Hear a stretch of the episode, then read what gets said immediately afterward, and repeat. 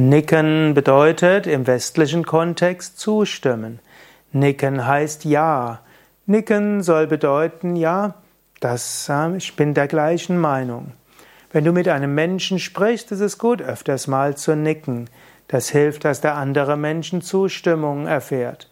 Oder wenn du meinem Vortrag zuhörst, dann nicke auch etwas. Das hilft dir, hilft dem Vortragenden, selbstsicherer zu sein und besser zu sein. Wenn du einem Vortragenden helfen willst oder wenn du einfach für dich selbst bessere Vorträge haben willst, dann nicke einfach dem Vortragenden öfters zu. Du wirst merken, du kannst den Vortrag nachher besser genießen.